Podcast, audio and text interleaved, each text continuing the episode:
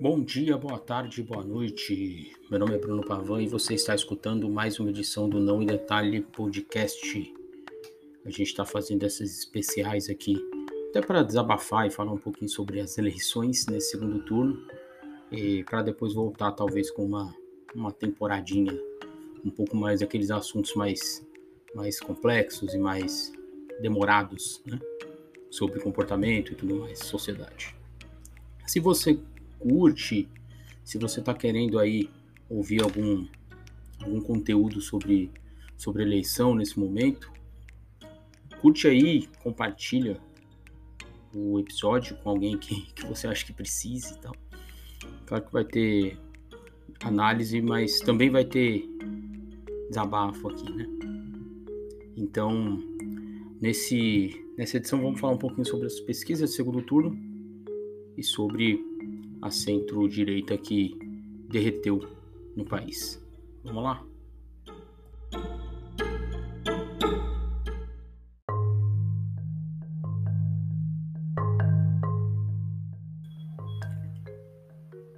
Bom, hoje é dia, hoje é sábado, dia 15 de outubro.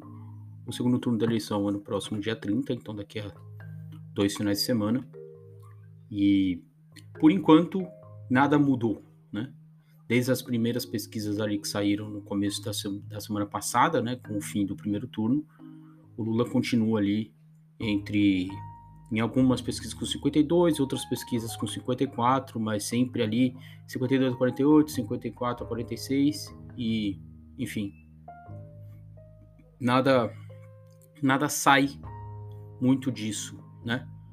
É, isso quer dizer que ele continua favorito, Claro que vai falar sobre os erros da pesquisa no primeiro turno, claro. Mas é o que a gente tem em mãos, né, por enquanto. Inclusive a Atlas, que foi uma, uma pesquisa que ficou perto no primeiro turno, também dá 52 a, a 48 nos votos válidos aí. Então, é o que a gente tem em mãos. E o Lula continua favorito. Eu acho que para acontecer uma virada isso aí já teria que pelo menos estar se, estar se desenhando. Há, há alguns, algumas, alguns sinais ali, por exemplo, o, a rejeição do Bolsonaro. A rejeição do Bolsonaro continua alta, caiu um pouco, mas a aprovação do governo subiu, né? Então o péssimo e o, e o ruim já estão próximos do ótimo e do bom, né? É, mas ainda continua uh, abaixo de 40%, o ótimo e bom. Então é muito, ainda é muito pouco. E, e aí isso é, é finalmente, né, para o Bolsonaro tá dando certo. O estelionato eleitoral ali, o TSE que deixou tudo acontecer, né? É, cada dia é um, um, um, benefício, cada dia é dinheiro ali é, para gerar economia. Agora tem empréstimo consignado de, de, de Auxílio Brasil, tem promessa de 13 terceiro de Auxílio Brasil, tá tudo liberado, né? É uma, uma campanha que, a campanha do Bolsonaro é uma campanha que, que, que é, é, infringe todas as regras eleitorais e aí infringe mais algumas que a gente nem sabia que conhecia, né? Que nem existiam. E a coisa tá indo e tá, tá, tá rolando soltíssimo, assim, né? É, acho que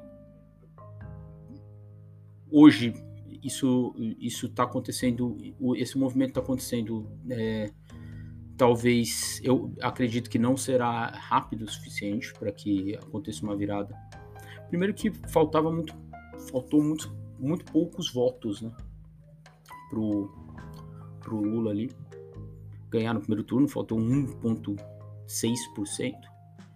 Então, são esses votos que ele precisa e, e o Bolsonaro talvez ali ele precise aumentar muito a diferença. Acho que um, do, um dos, dos, caminhos que pode, pode seguir é aumentar muito a diferença no Sudeste. Ele está na frente no Sudeste, ele vai terminar na frente no Sudeste, ele vai ter mais votos no Sudeste do que o Lula, mas ele precisaria é, aumentar, esticar essa diferença para algo que foi para algo parecido do que foi até em 2018, né? E parece que isso, isso não vai acontecer. Então, hoje, Né? Baseado nas pesquisas que são os dados que a gente tem, o Lula continua bastante favorito para vencer a eleição no segundo turno.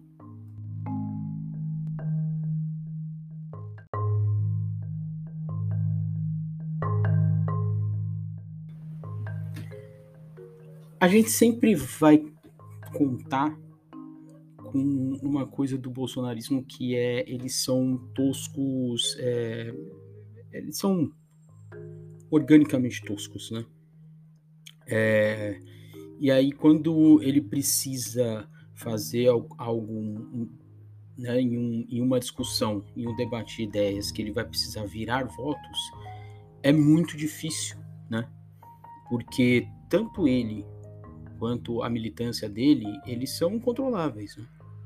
Então ele, ele como, como candidato, ele pode fazer o que ele faz, que é dar, dar sinais confusos, né? Ele pede desculpas e depois ele ataca, ele vai, né?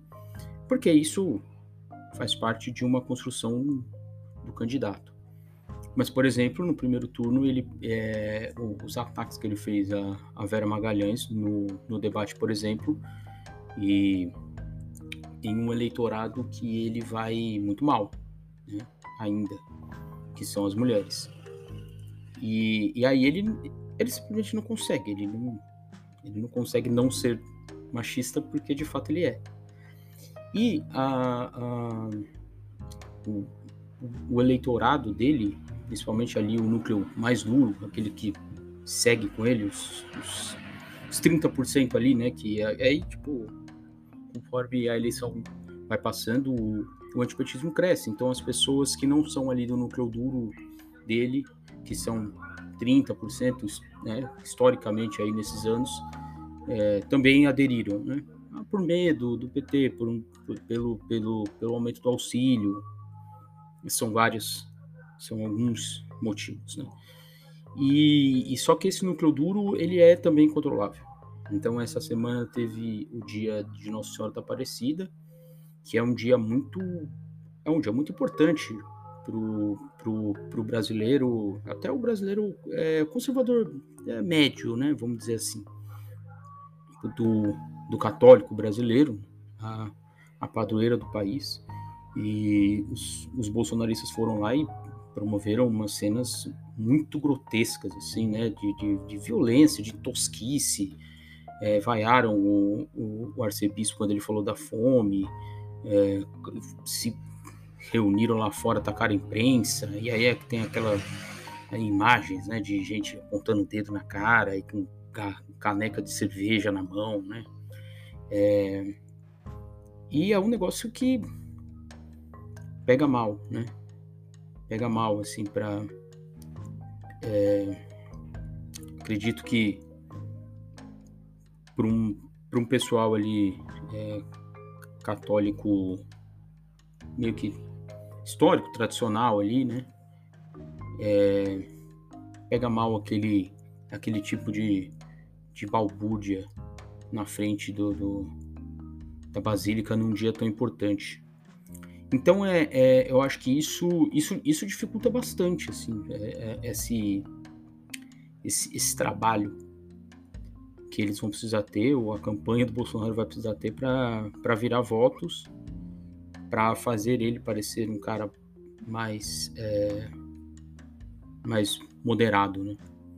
Porque porque esses sinais ele, eles confundem, os sinais confusos podem, podem ser bons para ele, né? Podem ser bons para ele, mas também pode ser ruim, né?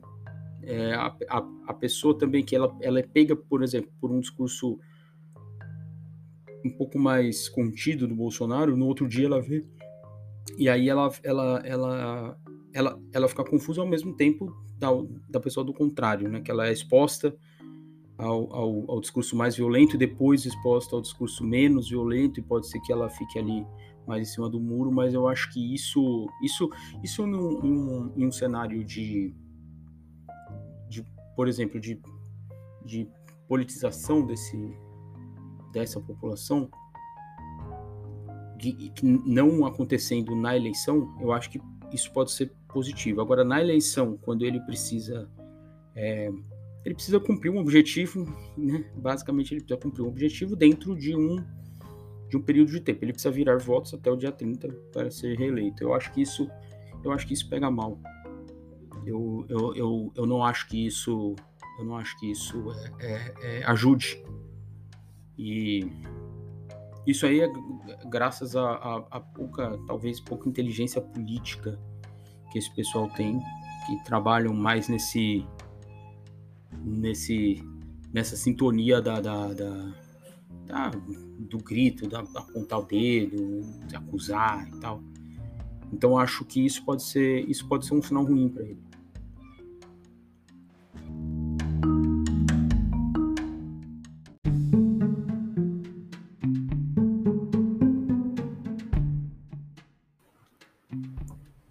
Bom, uma última coisa que eu queria falar aqui nessa, nessa edição, acho que eu até toquei no assunto na última, é o fim da centro-direita no Brasil. Né?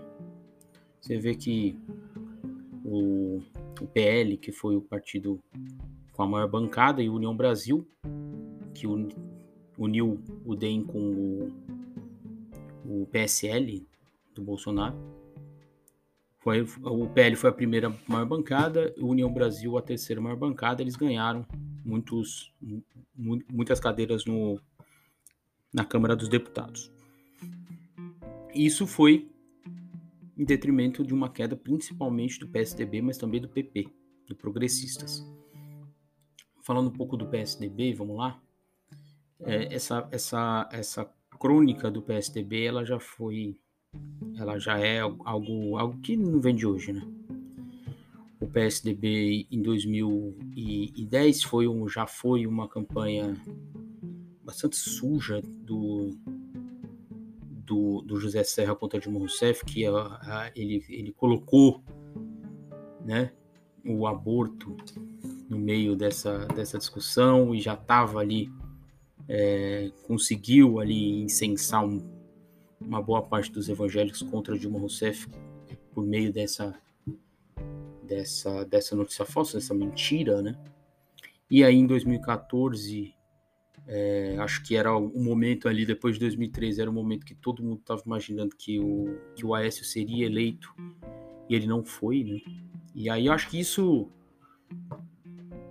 aí eu acho que isso meio que acabou de fato com o partido, né? Porque aí o, o, o Aécio vai pro TSE contra o resultado e fala de fraude que o argumento que é usado até hoje, né? Com, do, pelo, pelo Bolsonaro. E aí depois, e aí depois tem a tentativa ali, né, de embarcar numa numa antipolítica com o Dória 2016 que dá certo, com o Dória 2018 que dá certo, mas ali era o começo do fim. E hoje ninguém nem sabe onde o Dória tá. E o PSDB perdeu o governo de São Paulo que conquistava desde 1994. Então, é, eu sinceramente não consigo ver como que o como que o PSDB pode se, se, se reerguer e fazer uma, uma centro-direita forte novamente. Acho que esse. Acho que perder o bonde pode, pode ganhar Pernambuco e Rio Grande do Sul, né? Ainda nessa, nessa eleição é, são até. estão na frente, né? A Raquel Lira e o, e o Eduardo Leite. Mas, mas já, já é uma outra parada, né? Então, o que, o, o, o que é muito significativo são os cenários em São Paulo e no Rio Grande do Sul, por exemplo, que são cenários meio que trocados, né? Em São Paulo é, tem o bolsonarismo contra o, o petismo, né? Então a, a, a, polarização nacional se repete aqui em São Paulo, com o Tarcísio de Freitas, que é o favorito, contra o, o ex-prefeito da capital, Fernando Haddad, do PT. E no Rio Grande do Sul está o Eduardo Leite, que é ex-atual governador, enfim. Enfim, e contra o Onyx Lorenzoni, e aí é, essa a, a, a, polarização não se repetiu por muito pouco, o candidato do PT ficou fora do segundo turno, o Eduardo Leite ficou na frente dele. O que está mostrando essas primeiras pesquisas é que é, em São Paulo, é, aquilo que a gente chamava de tucanos, né, que eram os eleitores do PSDB, eles basicamente não existem mais, ou eles nunca existiram, porque todos eles embarcaram é, quando, quando viram que o, o Tarcísio de Freitas teria mais chance de tirar o PT da, da, da disputa, é, foi uma migração de voto em massa para o Tarcísio de Freitas e agora também. Eu não, não acredito que tenha essa, essa conta, mas sei lá, 80%, 90% dos eleitores do, do Rodrigo Garcia foram para o Tarcísio de Freitas. O Rodrigo Garcia ele nem. Não, não, se fez de rogado e já apoiou o Tarcísio. Acho que na terça-feira já tinha apoio formal entre é, é, entrevista ao lado do Bolsonaro. E o, o, o Tarcísio até deu uma esnobada, né? Falando que não, não vai chamar o PSDB para palanque e tal, porque para ele realmente não faz sentido, né? Eu acho que tudo aquilo que a gente acreditava aqui em São Paulo, ah, da máquina, tucana e tal, isso aí já foi, isso aí desde o começo e mostrou, né? Desde o começo do, do, do, do primeiro turno, quando viram que o, a chance maior de tirar o PT era o Tarcísio, embarcaram no Tarcísio. Então não tem essa, a máquina tão bem azeitada por tantos anos do, do, da, das prefeituras do interior para o PSDB, não adianta. Virou pó em questão de. Né? uma campanha eleitoral inviável ali do, do Rodrigo Garcia. E o Rodrigo Garcia também não tá nem aí pro partido, né? Ele não é um cara do partido, ele sempre foi do DEM. Aí foi pro PSDB, daqui a pouco vai, vai pro PL, vai pro PP, vai, enfim, para ele tanto faz, tanto fez. O João Dória ninguém nem sabe onde tá. Não sei se ele tá em Miami, não sei se ele tá em Paris, não sei se ele tá nos no Jardins, aqui em São Paulo. Mas não, ninguém se interessa. O João Dória hoje é um, é um, um, um nanico é, o PSDB é isso, ele tentou embarcar e tentou remar na, no bolsonarismo e até na, no, no, discurso de antipolítica e virou pó. Virou pó. Não, não tem nada mais. E é tão. É, tão, é, é um, um e aí no, no, no, Rio Grande do Sul, esse, o, a polarização não se repetiu. E, mas você vê que hoje o, o, o Eduardo Leite, que terminou com 26% dos votos válidos no primeiro turno, tem mais de 50%.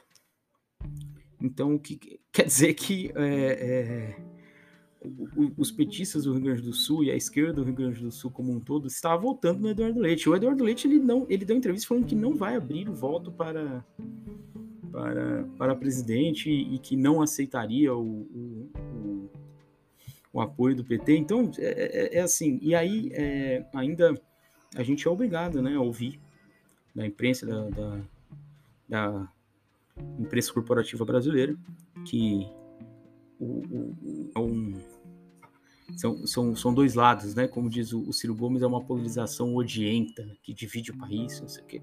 Sendo que, de um lado, a, a esquerda e a centro-esquerda vota em massa no Eduardo Leite para evitar a vitória do Onyx Lorenzoni no Rio Grande do Sul. E em São Paulo, é, já no primeiro turno, essa, essa centro-direita, entre aspas, embarcou no bolsonarista, assim, sem, sem nenhum questionamento, sem nenhum. Só foi. Né? Então, para você ver como que. É, e, e, e, aí você vê a, gente da imprensa falando de, da polarização que começou com o PT, é uma coisa é, é, absurda, né? Absurda e que é, a imprensa no Brasil, muito, muitas delas não tem, não tem vergonha na cara. Né? Essa, essa é a verdade.